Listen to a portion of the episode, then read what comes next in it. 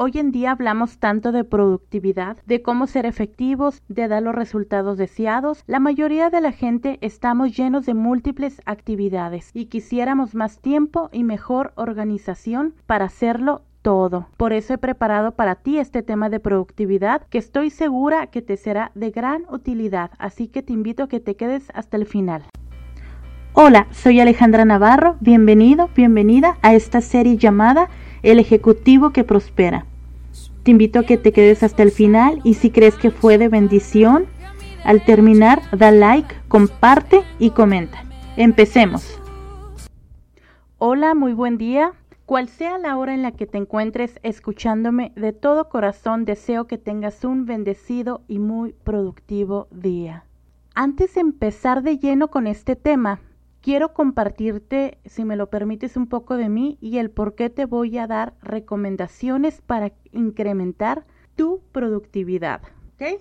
Mira, soy esposa, madre de dos hijos adolescentes, los cuales requieren de tiempo y atención, requieren de charlas, requieren de momentos juntos. También estoy al pendiente de las tareas del hogar, es decir, también limpio, cocino, etcétera, etcétera. Soy emprendedora, tengo un negocio de consultoría en recursos humanos y desarrollo organizacional, es decir, trabajamos eh, con el clima laboral, trabajamos con la cultura organizacional, hacemos servicio de reclutamiento, psicométricos, estudios socioeconómicos, entre otros. Además, doy capacitaciones y conferencias en algunas organizaciones.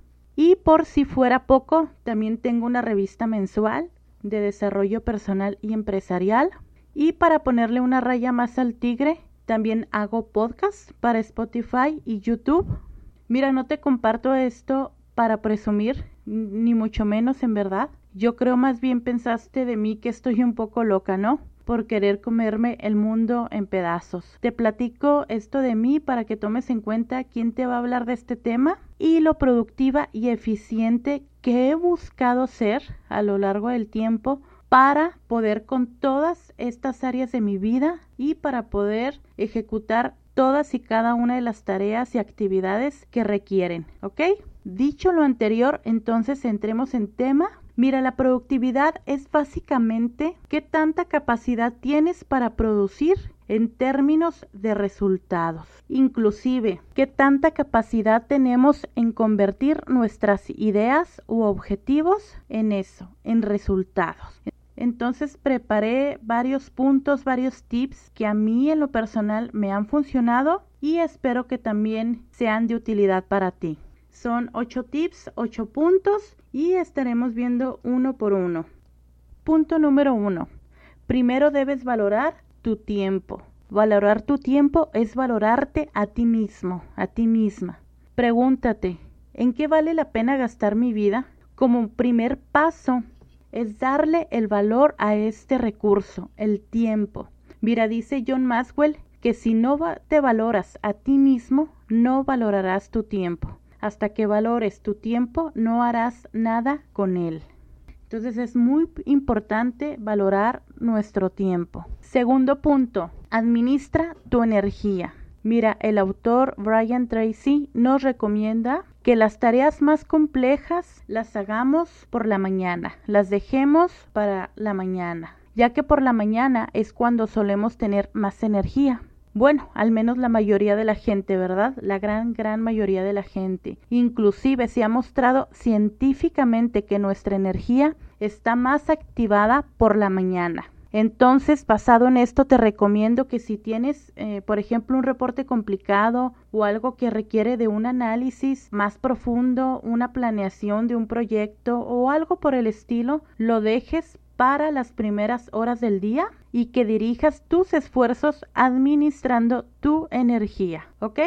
Punto número 3. Prioridades. Debes de tener tus prioridades bien definidas. Es decir, tanto tus prioridades en el ámbito personal, en el ámbito familiar, en lo profesional, en todo, ¿ok?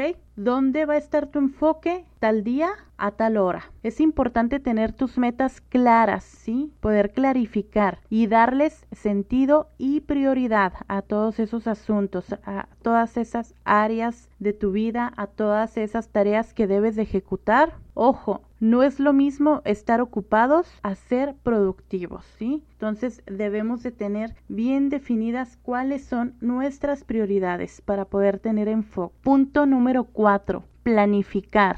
Es muy, muy importante que tengas una planeación. Lo ideal sería una macro, es decir, una planeación anual, de ahí una planeación mensual, los objetivos, las prioridades del mes, tener una planeación semanal y por supuesto diaria. ¿Cuáles son tus macro tareas, cuáles son tus micro tareas en base a lo que vimos ahorita, a las prioridades, ¿ok? Te recomiendo mucho que puedas hacer un listado de las cosas importantes y prioritarias que debes hacer en el mes. De hecho, te recomiendo mucho que cada semana las revises, ¿sí? De ser posible y preferentemente, a mí me ha funcionado mucho cada domingo, antes de empezar tu semana, puedas hacer tu planeación semanal en base a, los objetivos que tenías, que tienes, perdón, que tenías, que tienes de manera mensual, lo puedas desglosar y por algún modo llamarlo eh, desmenuzar y poderlo acomodar y planificar en bloques en tu semana para poder sacar adelante esas actividades que se tienen que ejecutar o esos objetivos de trascendencia que debes de concluir o bien algunos objetivos, algunos mm, eh, proyectos que debes de iniciar. Ojo, es importante que las agendes. Mira, toda aquella actividad que no está en tu agenda con fecha y con hora específica, será muy, muy probable que no la vayas a ejecutar. Te lo voy a repetir. Toda aquella actividad que no esté en tu agenda con una fecha y hora específica, será muy probable que no la vayas a ejecutar, que la vayamos a procrastinar, que no la hagamos y también es muy importante tener fechas límites, ¿sí? Sin ambigüedades, es decir, tal fecha tengo que terminar, bueno, más bien tal fecha tengo que iniciar con este proyecto y tal fecha lo tengo que concluir, ¿sí? Tenerlo muy bien definido para poder hacerlo, ejecutarlo y no procrastinar. Y de la mano con la planificación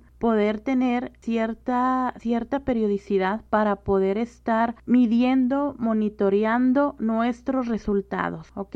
Punto número 5. En la medida de lo posible, libérate de interrupciones para tareas específicas. Eh, te voy a dar un ejemplo. Cuando voy a grabar mi podcast, por lo general eh, lo grabo en mi casa y cuando lo voy a grabar, mis hijos tienen prohibido interrumpirme, salvo que sea algo urgente, ¿no? Algo muy, muy urgente, muy de suma importancia, ¿no? Esto no quiere decir que yo no les ponga atención, que yo no les haga caso, eh, no, no va por ahí, no va por ese lado. A ellos se les dedica su, su tiempo, pero es importante no permitir que nos interrumpan cuando vamos a hacer ciertas actividades o tareas en específico. Es muy importante poder decir no, porque si no, no vamos a avanzar, va a ser muy difícil avanzar. Inclusive hasta el teléfono. El teléfono no debe interrumpirte y mucho menos las redes sociales. Mucho menos deben de interrumpirnos las redes sociales. Inclusive, mira, hoy en día se usa mucho eh, trabajar con las puertas abiertas en las oficinas, sí, y está muy bien eso, es una apertura a la comunicación con la gente, con tus compañeros de trabajo, con tu equipo, está excelente eso, pero hay tiempo para todo, es decir, va a haber momentos, espacios en que tengas que trabajar a puerta cerrada y esto no quiere decir que estés siendo grosero con la gente o,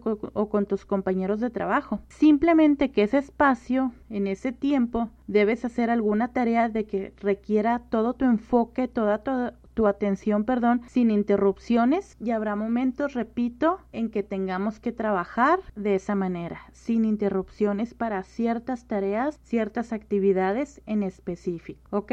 Punto número 6, delegar. Es importante saber delegar ciertas cosas, no todo, ojo, no todo lo podemos hacer nosotros solos. Si tienes un equipo de trabajo, facúltalos y delégales. De hecho, este sería un tema muy extenso, el tema de las facultades de delegar, pero en términos muy muy generales, delega las tareas o actividades que puedes poner en otras manos y vaya, la redundancia y de la mano con esto supervisa, encausa a tu equipo y apóyalos, ¿sí? Para que puedas delegarles. Y este me lleva al siguiente punto que es trabajar en equipo. Es muy importante que sepamos trabajar en equipo que sepamos que no podemos hacerlo todo solos, debemos de reconocer humildemente que necesitamos de otras personas para llegar a nuestros objetivos o a los objetivos del equipo, para poder llegar a nuestros resultados, para poder ser productivos. Punto número 8. Tener buena actitud y motivación. Mira, todo empieza con una buena actitud ante la vida con una buena actitud ante tus metas, ante tus proyectos y de la mano con tener la, decisión que debes sacar adelante tus proyectos diligentemente, siendo optimista y buscando ser proactivo, ¿ok? Si no tienes la motivación, bueno, entonces ten la decisión y cuando veas los avances puede venir la motivación pero tener una buena actitud es crucial para el logro de tus objetivos y de cuán productivo seas. Inclusive el tener una buena actitud es darse cuenta también que hay que mejorar. Analiza en cuál área de tu vida, en cuál actividad no estás eh, siendo constante, en cuál te falta perseverancia para ser más productivo. Mira, por ejemplo, a mí en lo personal me falta dedicarle más tiempo al ejercicio. También eso es ser productivos, ir midiendo y reconociendo, darnos cuenta en qué área estamos fallando o en qué área podemos mejorar. No se trata de ser perfectos, sino de mantener la mejora continua. Y finalmente te quiero decir algo muy importante. Mira, es muy fácil salirse de las prioridades cuando estamos en un mundo tan ocupado. Es tan fácil perder el foco cuando ponemos a nuestras necesidades, a nuestros deseos antes que a Dios. Me preguntarás, Alejandra, ¿Te ha pasado? Mira, sí, sí me ha pasado, pero hoy me doy cuenta que haga lo que haga, así planifique, así tenga los mejores hábitos, así sea diligente, así sea responsable, lo que sea, si no tengo a Dios en mi vida, si no empiezo mi día, si no termino mi día poniéndome en sus manos, pidiéndole que se haga su voluntad antes que la mía, todo esto será en vano todo mi trabajo, todos mis esfuerzos no tendrán sentido y no darán fruto. Esto te lo platico como experiencia personal, experiencia de vida y basada por supuesto en mi fe, ¿verdad? Es una opinión muy personal. Mira, quiero hacer una pequeña oración, si me lo permites. Es la primera vez que quiero hacer una oración en mi podcast. Si te molesta, si te incomoda, por favor no te quedes. De corazón te agradezco que me hayas escuchado hasta aquí, hasta este punto. Si eres creyente, por favor quédate conmigo y acompáñame en oración. Y si no eres creyente, te invito cordialmente a que te quedes si así gusta, ¿ok? Bueno, hagamos la oración. Señor, en esta hora te doy gracias por mi trabajo, por mi labor. Ayúdame a poder aportar un granito de arena en la vida de los que me escuchan. Te quiero también pedir por ellos, por las personas que me están escuchando en este momento.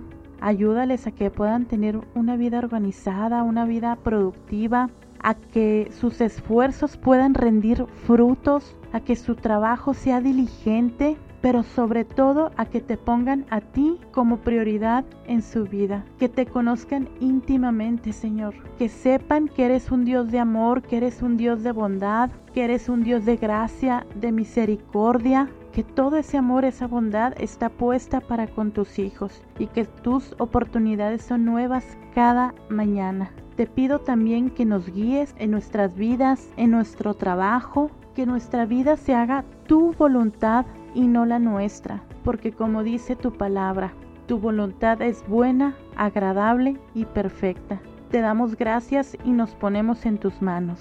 Oro en el nombre de Jesús. Amén.